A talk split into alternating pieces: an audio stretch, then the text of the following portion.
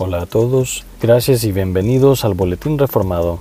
Primero que todo quiero disculparme por la tardanza, han sido unos días bastante ocupados, pero continuaremos el día de hoy con la lectura de la pregunta y respuesta número 12 del Catecismo Menor de Westminster.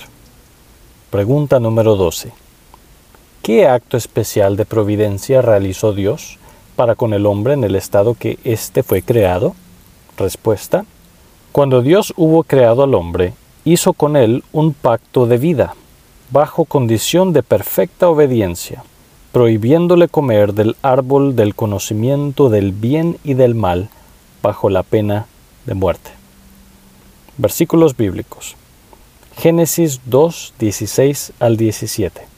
Y mandó Jehová Dios al hombre, diciendo, De todo árbol del huerto podrás comer, mas del árbol de la ciencia del bien y del mal, no comerás, porque el día que de él comieres, ciertamente morirás.